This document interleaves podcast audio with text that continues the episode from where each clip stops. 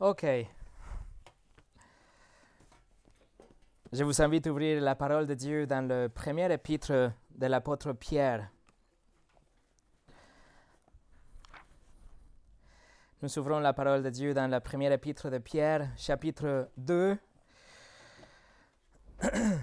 1 Pierre, chapitre 2. Et c'est un privilège et c'est un honneur d'ouvrir la parole de Dieu ensemble avec vous, mais en même temps, c'est toujours euh, avec une grande crainte et un grand tremblement. C'est la responsabilité d'essayer de vous exposer ce que Dieu a déjà inspiré. Alors, c'est une lourde responsabilité et aujourd'hui, ce n'est pas l'exception.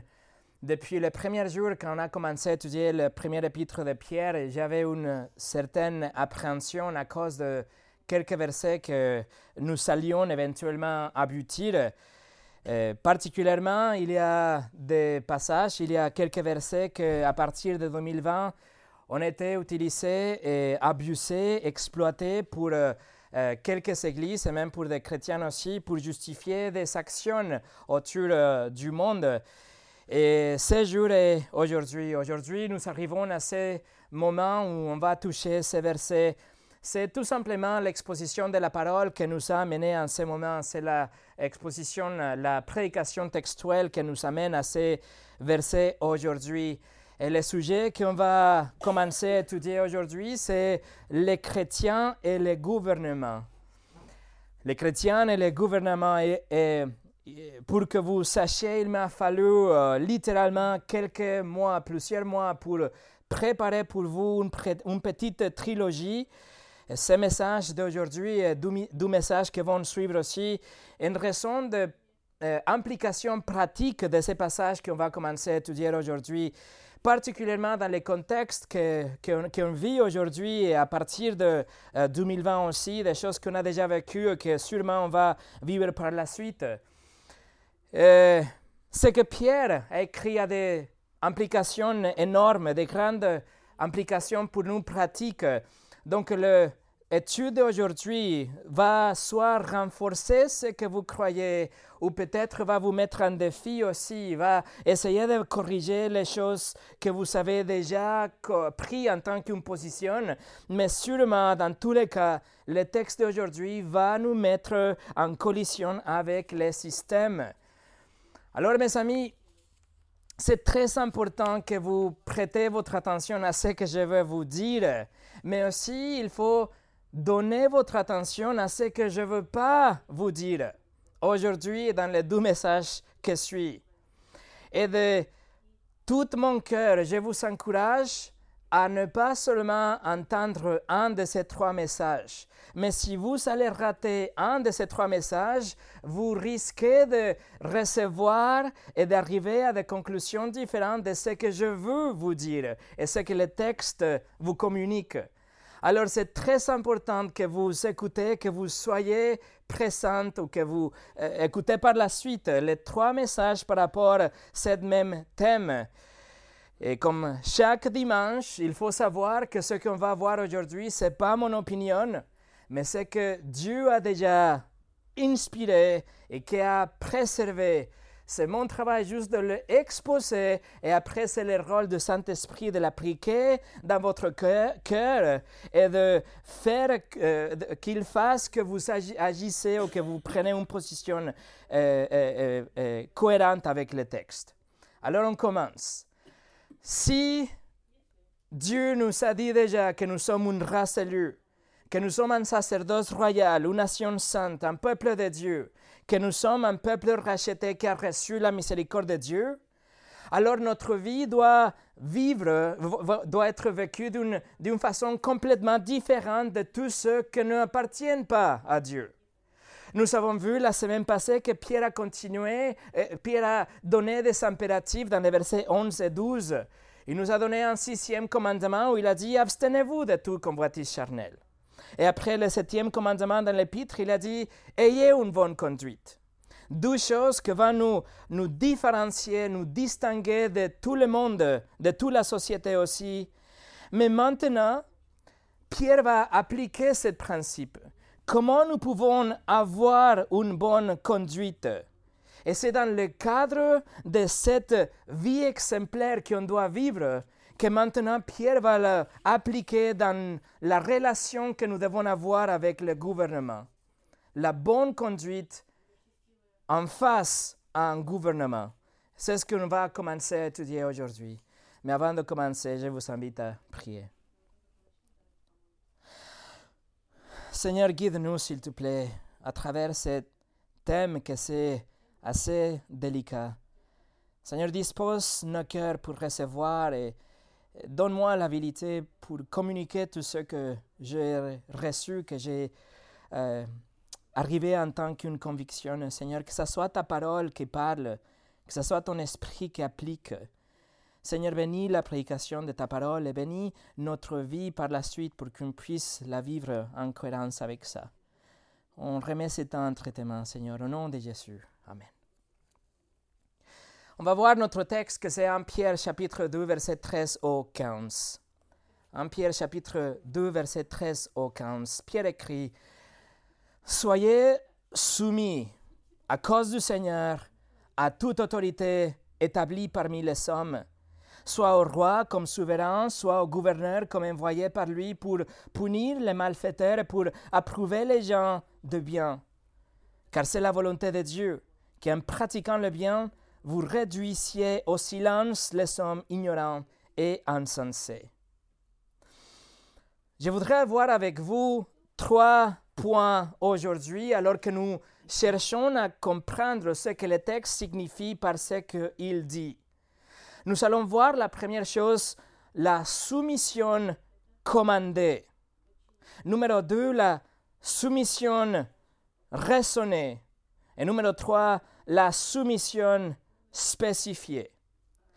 Mais avant de commencer, permettez-moi de préciser qu'il y aura un quatrième point, qui sera le seul point d'intérêt la semaine prochaine. Mais pour pouvoir arriver là, on doit vraiment saisir ces trois points qu'on va voir aujourd'hui. On doit comprendre, avoir fermement établi les choses qu'on va voir aujourd'hui, parce que sinon, la semaine prochaine risque de rassembler à quelque chose que ce n'est pas le cas. Alors, vous devez comprendre ces trois points aujourd'hui et la semaine prochaine, le quatrième point sera la soumission exemptée. Mais pour arriver là, nous allons commencer aujourd'hui par la soumission commandée, que c'est d'ailleurs le titre de ce message, la soumission commandée. Alors, en suivant l'enseignement, le désir du Seigneur qu'on garde une conduite excellente là où nous sommes, il applique ces principes au domaine de l'autorité, la relation que nous avons avec les autorités. Et sous l'inspiration du Saint-Esprit, Pierre commande, Soyez soumis à toute autorité. Voilà le neuvième commandement de l'épître de Pierre. Soyez soumis. Et le grec, c'est upotasso, que ça veut dire littéralement être soumis ou obéir à quelqu'un ou se soumettre à un autre. C'était un terme qui était utilisé aussi dans le domaine militaire pour dire que quelqu'un est soumis aux ordres à quelqu'un d'autre.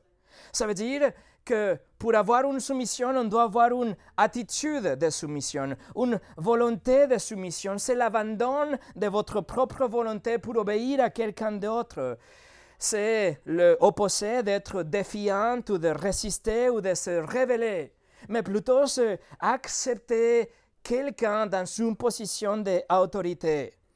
Ça veut dire, mes amis, que c'est une euh, action de la volonté, c'est une soumission volontaire, c'est une acceptation délibérée de quelqu'un d'autre qui a une position d'autorité. Nous, on va juste suivre ses ordres, on va nous soumettre.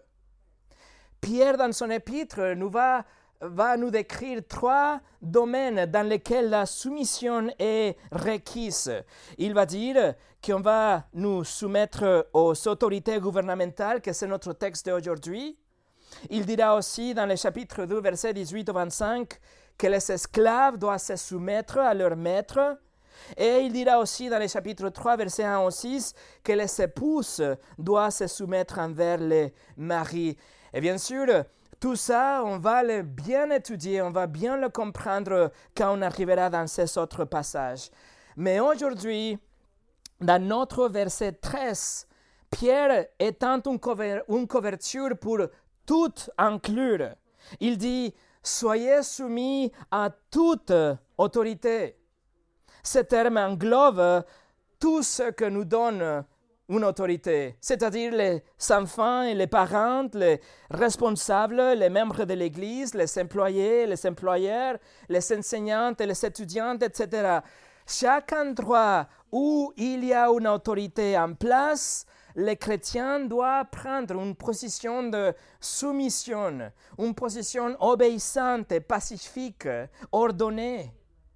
Dieu a établi l'autorité, euh, des, rôles différents pour qu'il y ait des rôles avec d'autorité, mais de l'autre côté, donc, il doit voir l'autre côté que c'est la soumission aussi.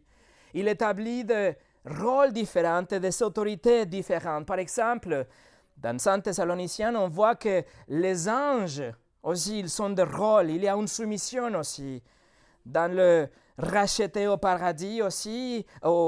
il y a dans Luc 19 et dans 1 Corinthiens 6, il y a des autorités ou de soumission, il y a des rôles différents plutôt.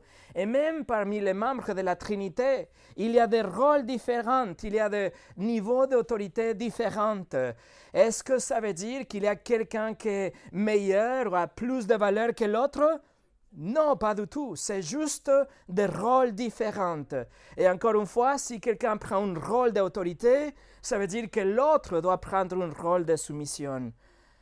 En Corinthiens 11.3 nous dit, Je veux cependant que vous sachiez que Christ est le chef de tout homme, et que l'homme est le chef de la femme, et que Dieu est le chef de Christ. Est-ce que le Père est meilleur ou plus grand que Christ?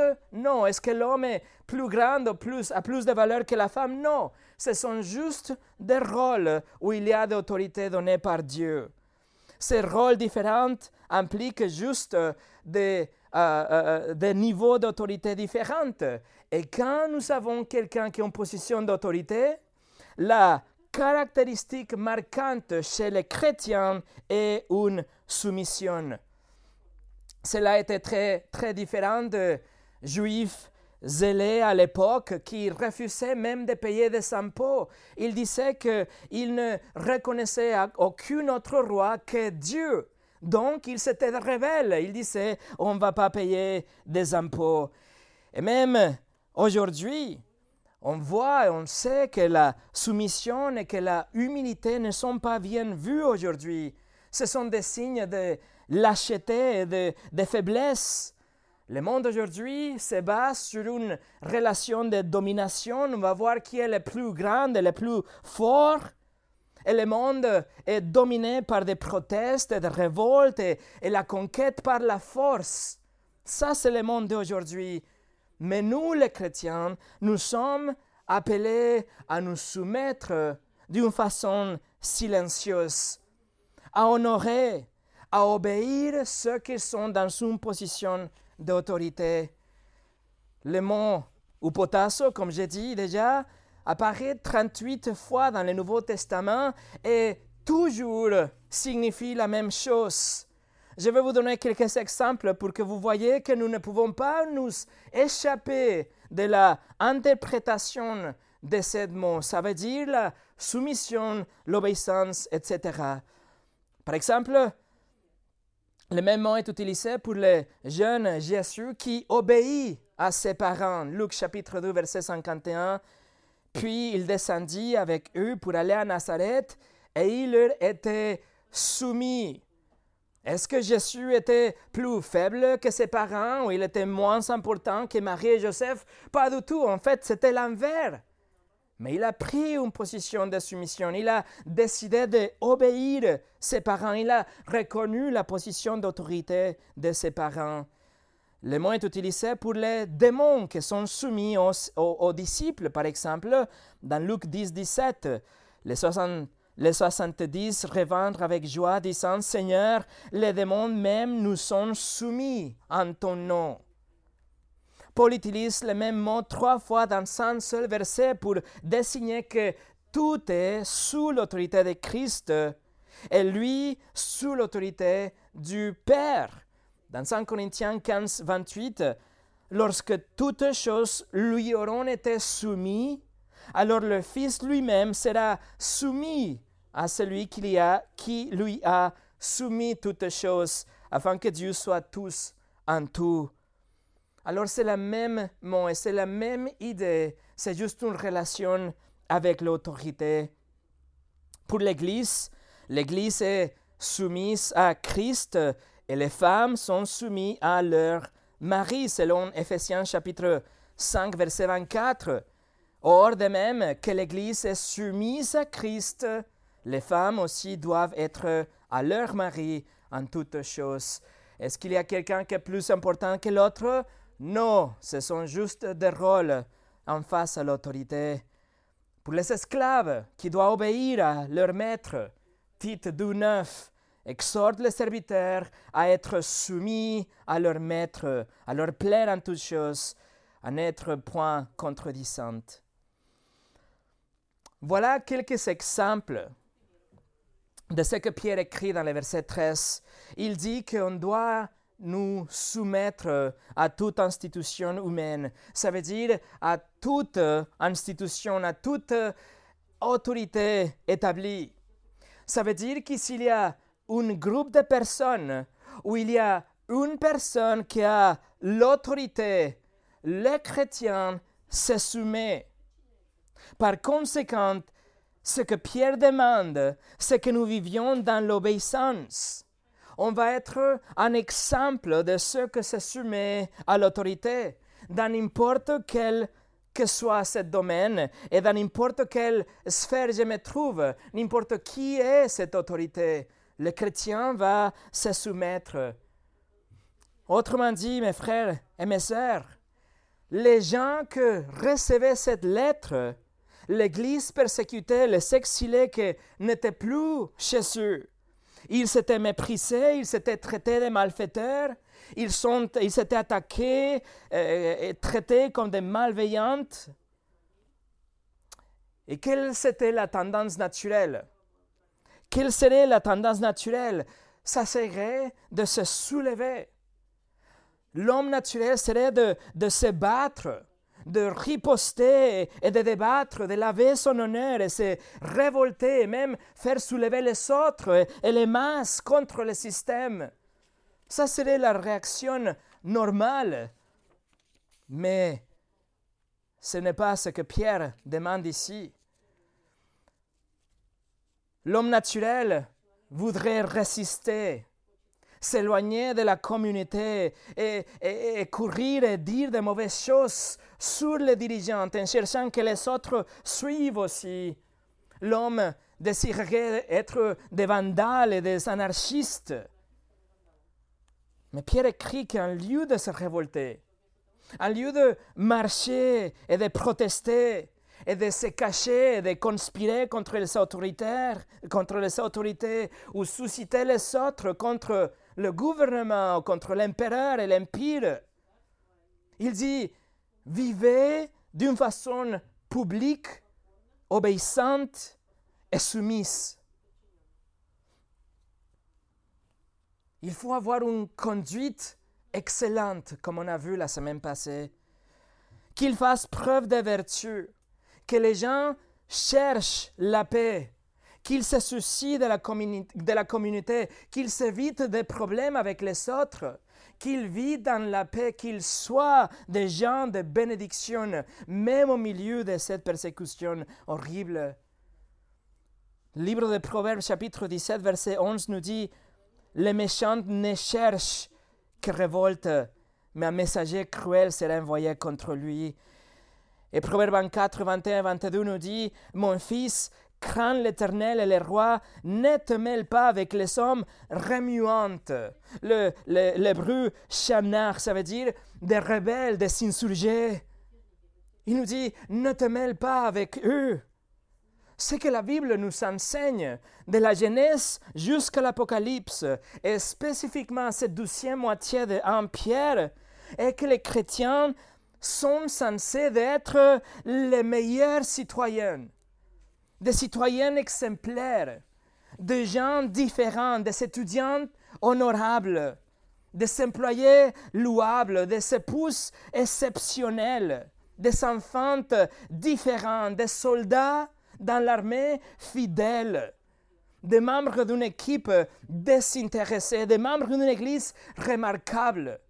Les chrétiens nous sont appelés à être exactement ça, un peuple saint dans tous les domaines de la vie. Là où il y a l'autorité, nous sommes commandés à nous soumettre, à garder une conduite excellente. Et la seule façon pour avoir cette conduite excellente, c'est d'obéir ceux que sont dans un une position d'autorité.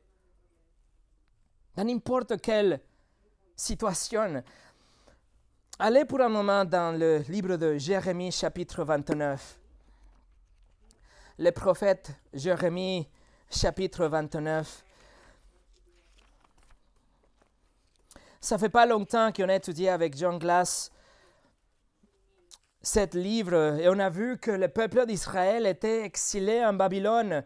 Et Dieu donne ce message à son peuple, mais son peuple était exilé. Il vivait dans une culture complètement méchante, sous un dirigeant complètement païen, impie. C'était de s'exiler. Et regardez ce que Dieu dit, Jérémie 29, verset 4 au 7. Ainsi parle l'Éternel des armées, le Dieu d'Israël, à tous les captifs que j'ai amenés de Jérusalem à Babylone. Bâtissez des maisons et habitez-le.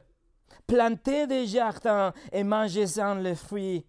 Prenez des femmes et engendrez des fils et des filles. Prenez des femmes pour vos fils et donnez des maris à vos filles, afin que l'enfante des fils et des filles multiplie là où vous êtes et ne diminuez pas.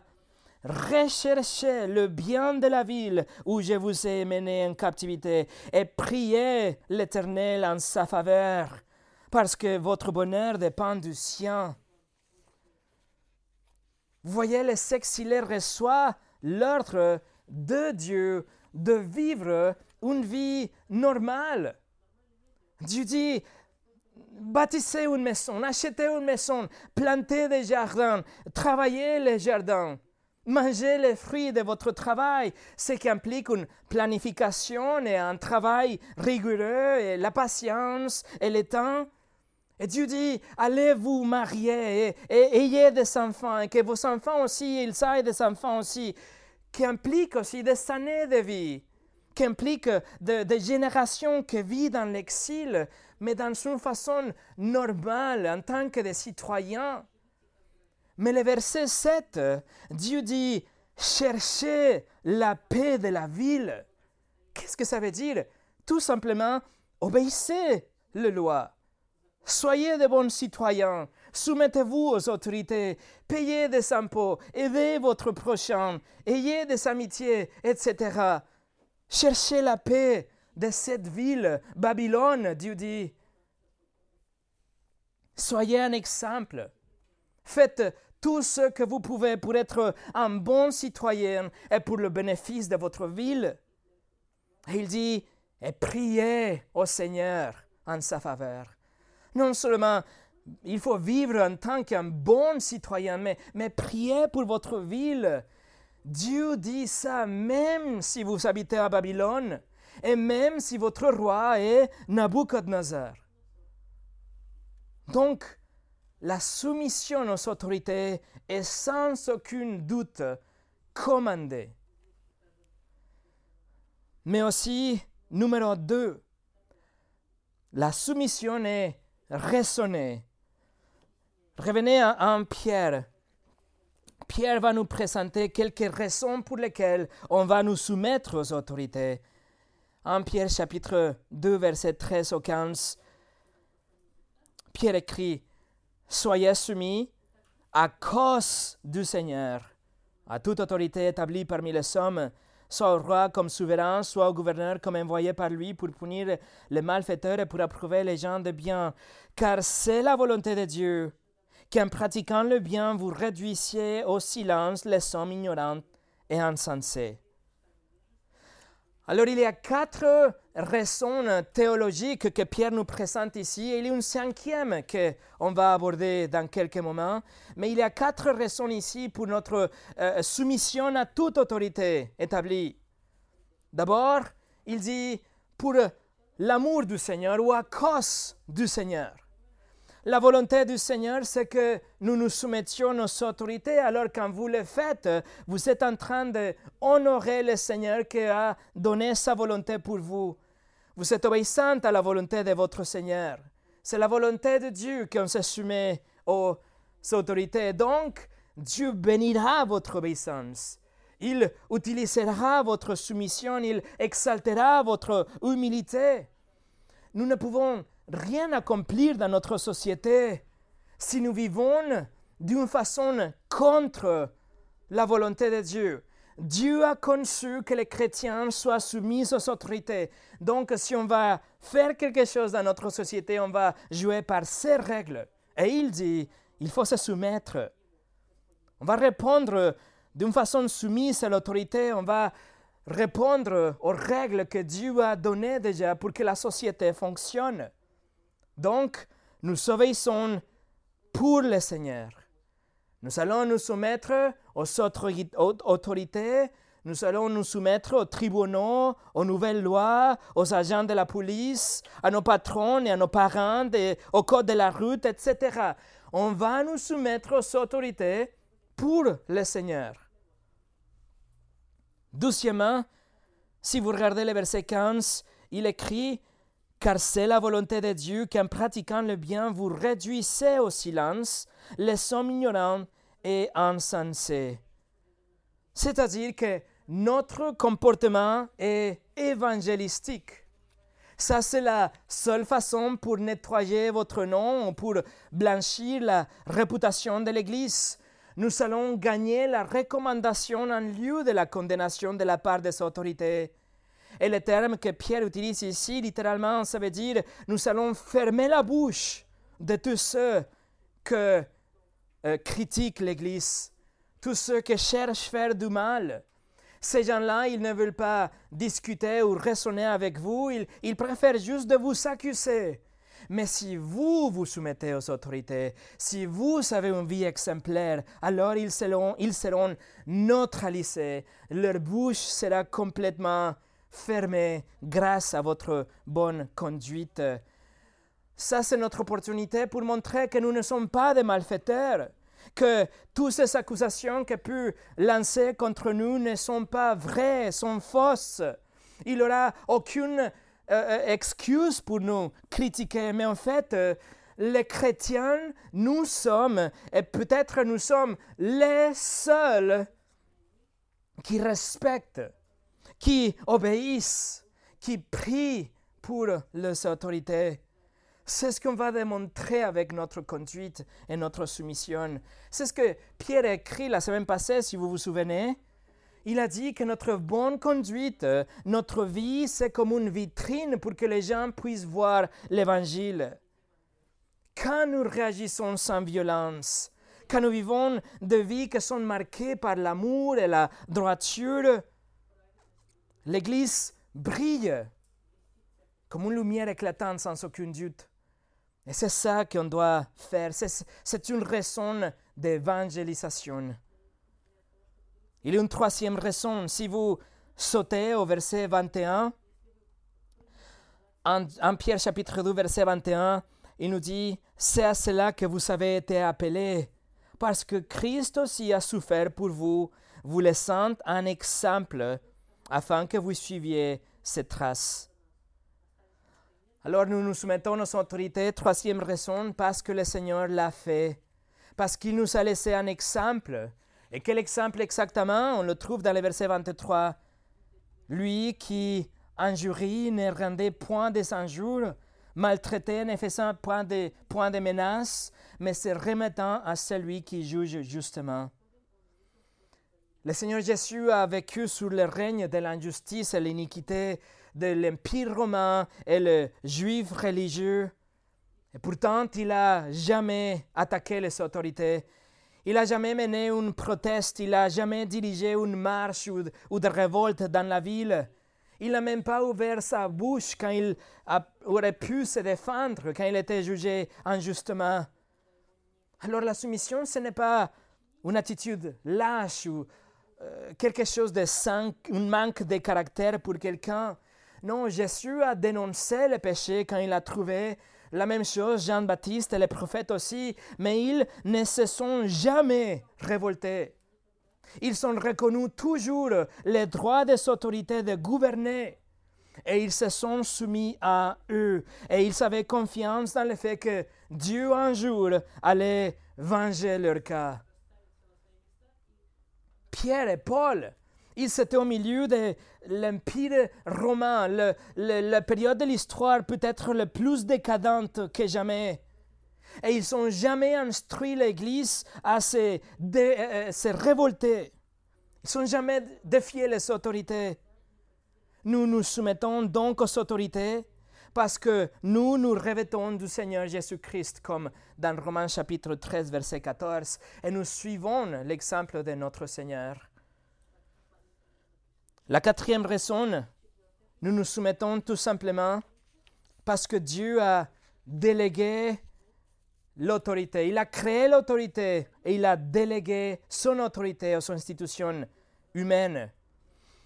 En fait, dans notre verset 13, en Pierre chapitre 2, verset 13, le mot pour institution vient du grec ktisis, que ça veut dire créer quelque chose. Et dans le Nouveau Testament, il est utilisé toujours pour l'action de Dieu dans la création.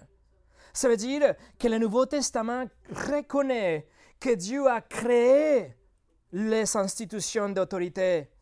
C'est comme si Dieu a créé toute institution humaine et après il a délégué en quelque sorte de son autorité suprême, il donne un certain degré d'autorité à toute institution dans toutes les sphères d'influence de notre vie. Je vous invite à aller à Romains chapitre 13. Et vous pouvez garder un marque-page là-bas ou votre doigt. On va tourner plusieurs fois Romains chapitre 13 et en Pierre 2.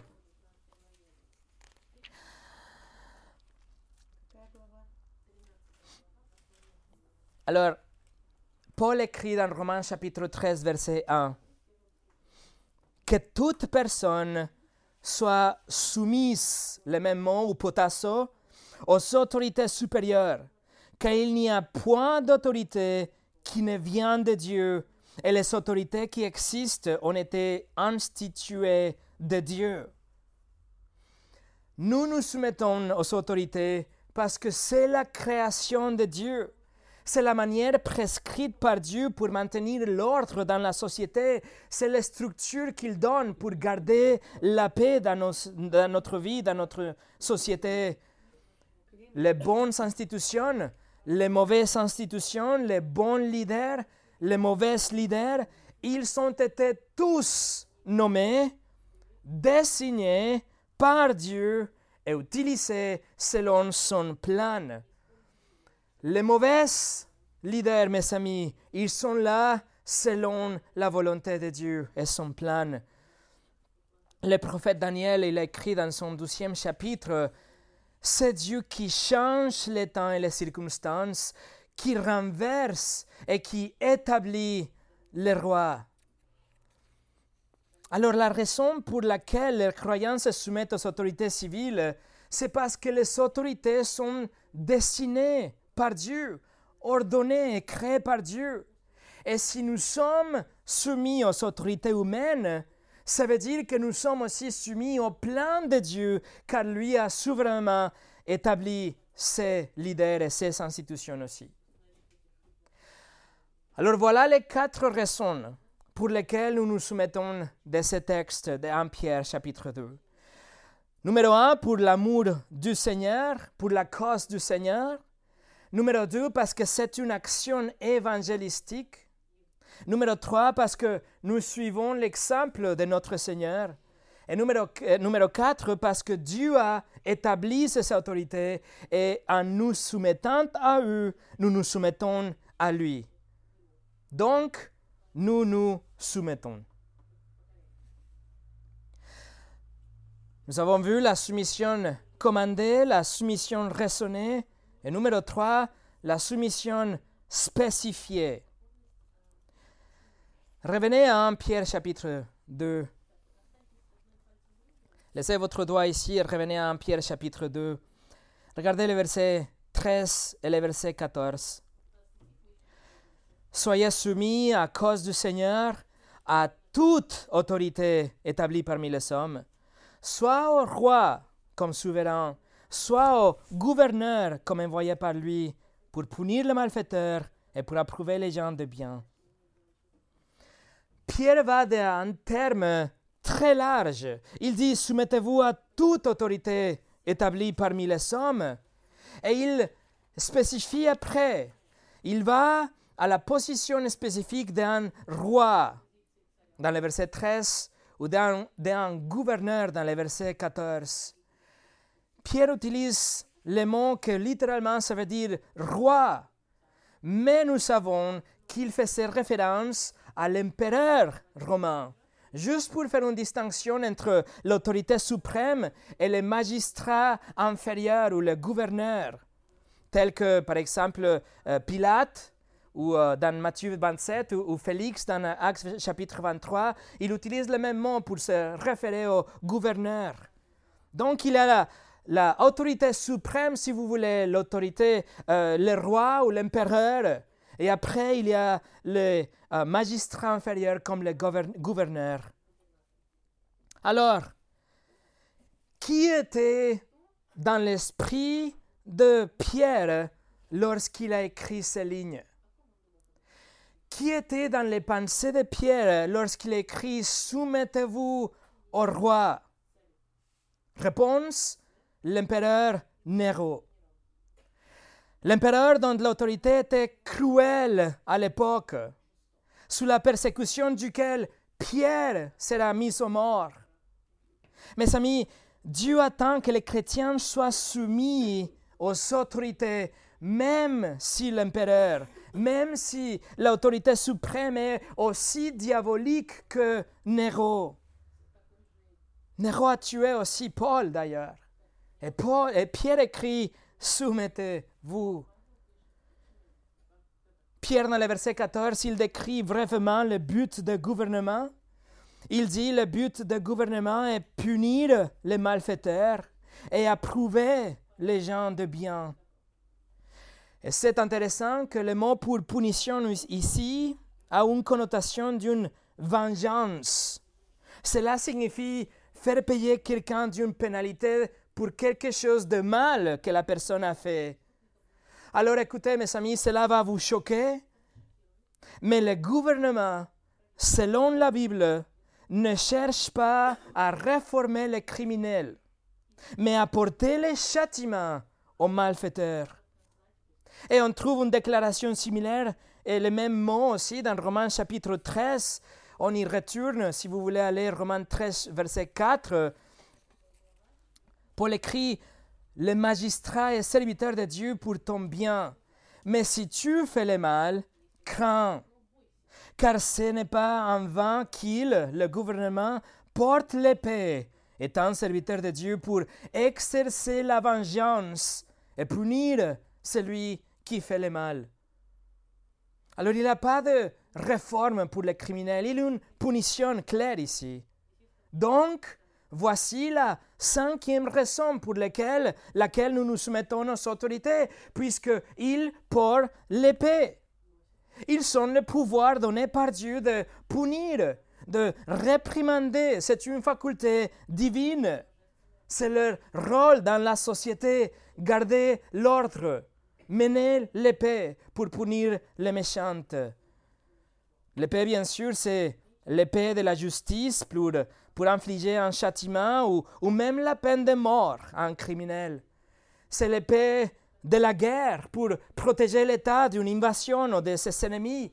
C'est l'épée de l'ordre pour neutraliser toute rébellion et tout désordre, bien sûr. Et en même temps, Pierre écrit que le rôle du gouvernement est de récompenser ou célébrer le bien, le bon citoyen, que c'est aussi ce que Paul écrit dans, ici dans Romains chapitre 13. Regardez la fin de verset 3. Romains 13, verset 3, à la fin, il dit, Fais le bien et tu auras son approbation. C'est le rôle du gouvernement de punir les méchants et récompenser les bons citoyens. Et s'il va récompenser celui qui fait le bien, alors les autres seront incités pour aussi faire le bien. Ça, c'est, mes amis, l'autorité donnée par Dieu au gouvernement. Dieu a délégué son autorité au gouvernement pour qu'il punisse les méchants, il récompense les biens. Ça, c'est leur compétence et nous l'autre. Ça, c'est leur juridiction très importante pour la suite. Ça, c'est leur domaine. Ça, c'est leur autorité. Et leur autorité est limitée. Il a des limites fixées par Dieu. Son sphère de pouvoir est limitée par la parole de Dieu. Et en fait, c'est pour ça aussi qu'on paye des impôts, pour que les autorités aient les ressources pour exercer les responsabilités que Dieu les a données. Regardez le verset 6, Romains 13, verset 6. C'est aussi pour cela que vous payez les impôts, car les magistrats sont des ministres de Dieu entièrement appliqués à cette fonction. Et vous dites, oui, mais les gouvernements d'aujourd'hui sont corrompus. Le gouvernement d'aujourd'hui, il récompense celui qui fait le mal et il punit celui qui fait le bien. Il ne félicite pas, mais condamne la moralité et il punit celui qui fait le bien. Ils ne sont pas d'impartiaux, ils ne cherchent pas à, à, être justes, mais ils portent leur propre agenda. Donc Pierre ne sait de quoi il parle. Paul a tort. Le monde est différent aujourd'hui, vous pensez. Mais mes amis, souvenez-vous que le monde de Pierre et le monde de Paul étaient inondés par l'esclavage. C'était un monde où les abus et la discrimination étaient normales et légales. C'était un monde où les petites filles pouvaient être noyées si le père décidait de tourner son pouce vers le bas. C'était un monde où les femmes étaient maltraitées à chaque jour et il n'avait aucune voix. C'était un monde où le, péché sexuel, l'immoralité sexuelle était endémique et sans limite et au-delà de toute notre imagination. Et pensez-vous que les dirigeantes d'aujourd'hui sont corrompus Regardez Néron. Néron était un maniaque. Il a développé une réputation de tyran et en fait son nom même aujourd'hui est un synonyme avec la décadence et la brutalité. Néron a épousé son, sa demi-sœur Claudia quand il avait 15 ans. Et à l'âge de 24 ans, il a décidé de se divorcer.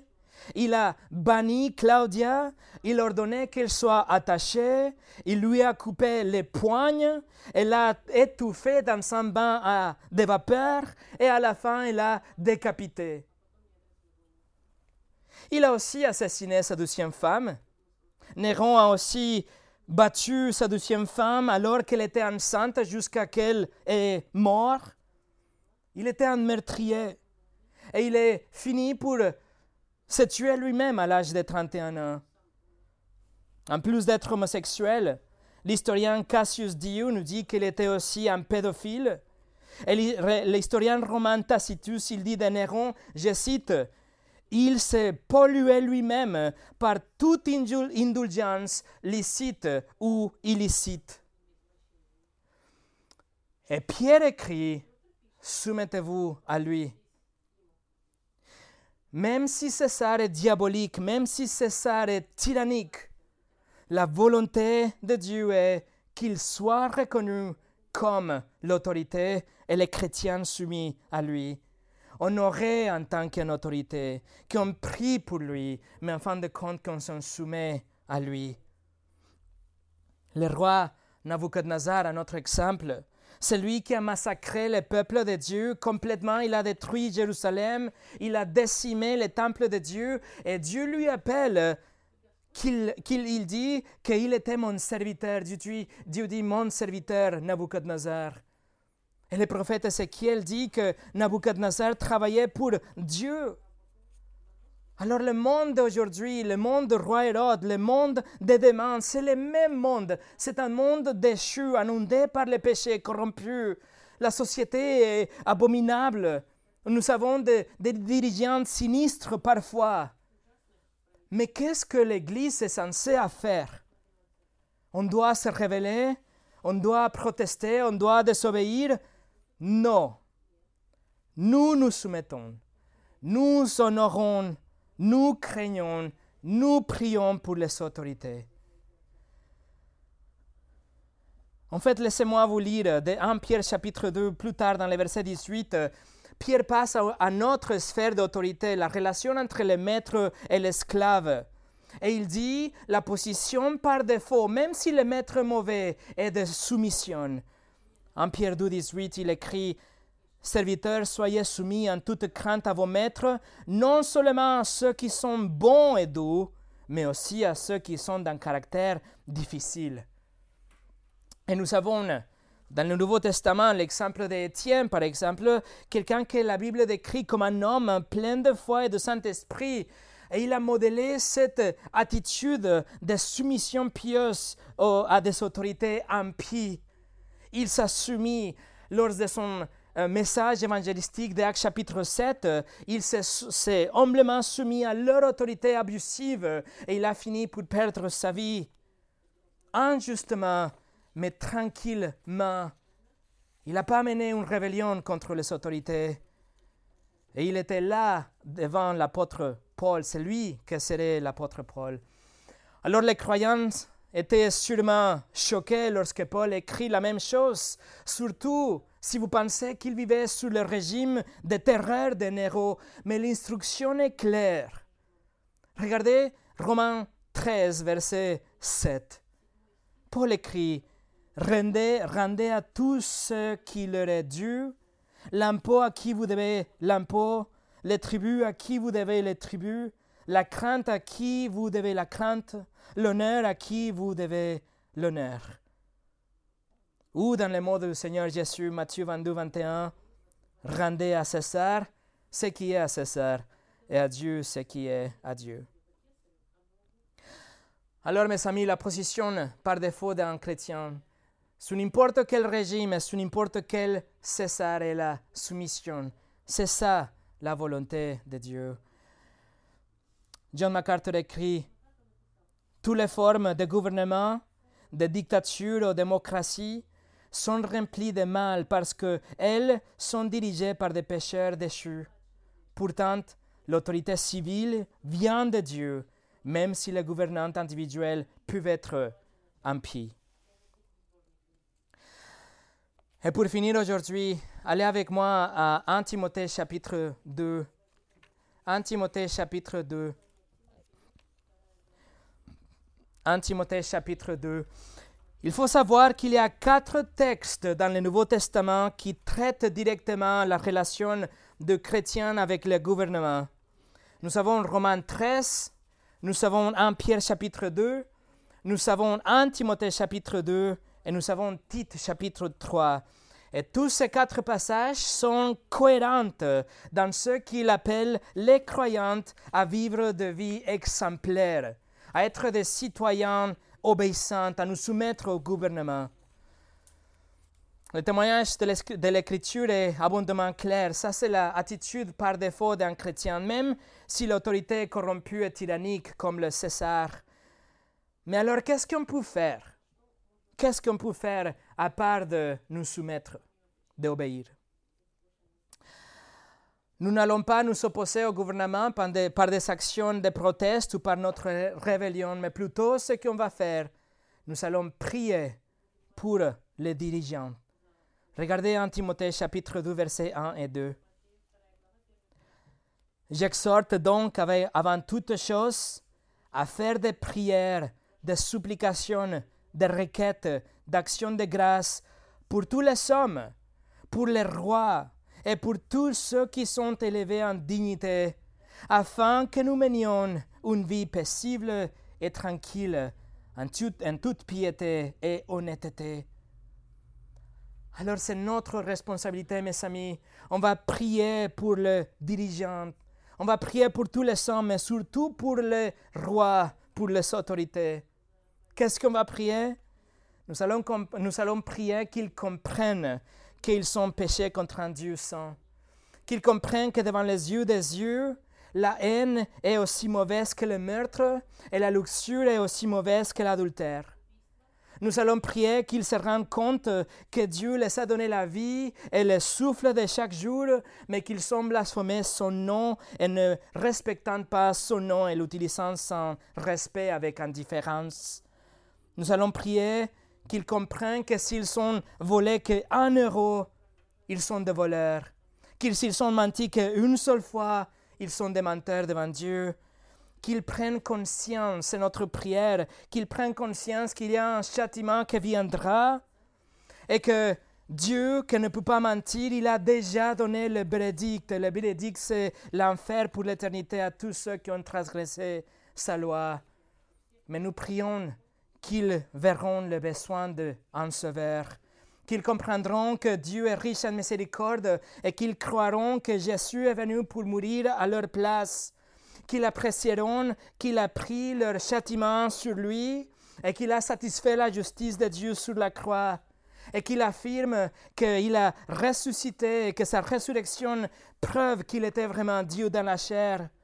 On va prier qu'il saisisse les cadeaux gratuits de la vie éternelle et le pardon des péchés et qu'il vienne dans la repentance et la foi pour prendre ces cadeaux que c'est quelque chose dont nous, tous avons besoin, mais que personne ne pourrait jamais l'avoir.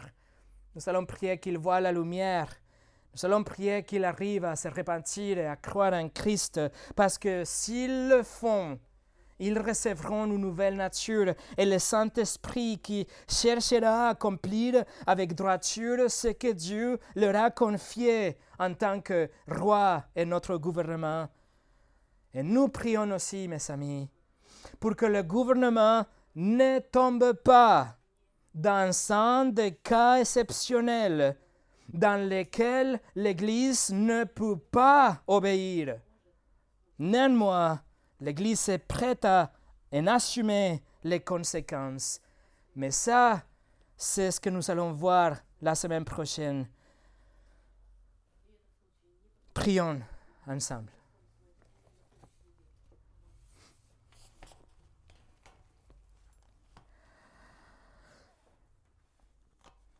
Seigneur, nous te remercions pour ta parole. Et Seigneur, c'est ma prière qu'on arrive à avoir un cœur humble pour nous soumettre à toute autorité comme c'est, comme tu as déjà disposé. C'est ta volonté, Seigneur, qu'on soit des meilleurs citoyens et que on arrive à nous soumettre avec un cœur doux et humble, en silence, et qu'on arrive à voir notre gouvernement comme des gens que tu as établis, que tu as créés, que tu as confié cette autorité pour ces moments de l'histoire. Et tu nous appelles aussi à prier pour eux. Alors Seigneur, nous prions aujourd'hui pour notre président. Nous prions pour euh, les sénateurs, nous prions pour euh, les gouverneurs, pour les maires. Nous prions pour les juges, les tribunaux. Nous prions pour les chefs des polices, pour les avocats, pour tous les gens qui ont un rôle à jouer dans ce euh, système juridique, politique, etc., Seigneur. On prie pour tous ceux qui ne te connaissent pas, pour qu'ils arrivent à venir à la repentance et la foi et que tu les sauves et que tu les donnes une nouvelle nature et le Saint-Esprit pour qu'ils puissent agir en tant qu'un gouvernement que se soucie de ta parole et que prendre en charge la mission et les limites de leur fonction que tu as déjà établies dans ta parole. Seigneur, aide-nous à être des citoyens exemplaires, des, employés exemplaires, des fils, des membres d'équipe, des membres d'église qui s'assument, qui ont fait tout ça parce que c'est ta volonté. Nous te remercions pour ta parole et maintenant guide-nous, Seigneur, qu'on arrive à l'appliquer dans notre vie. Au nom de Jésus. Amen.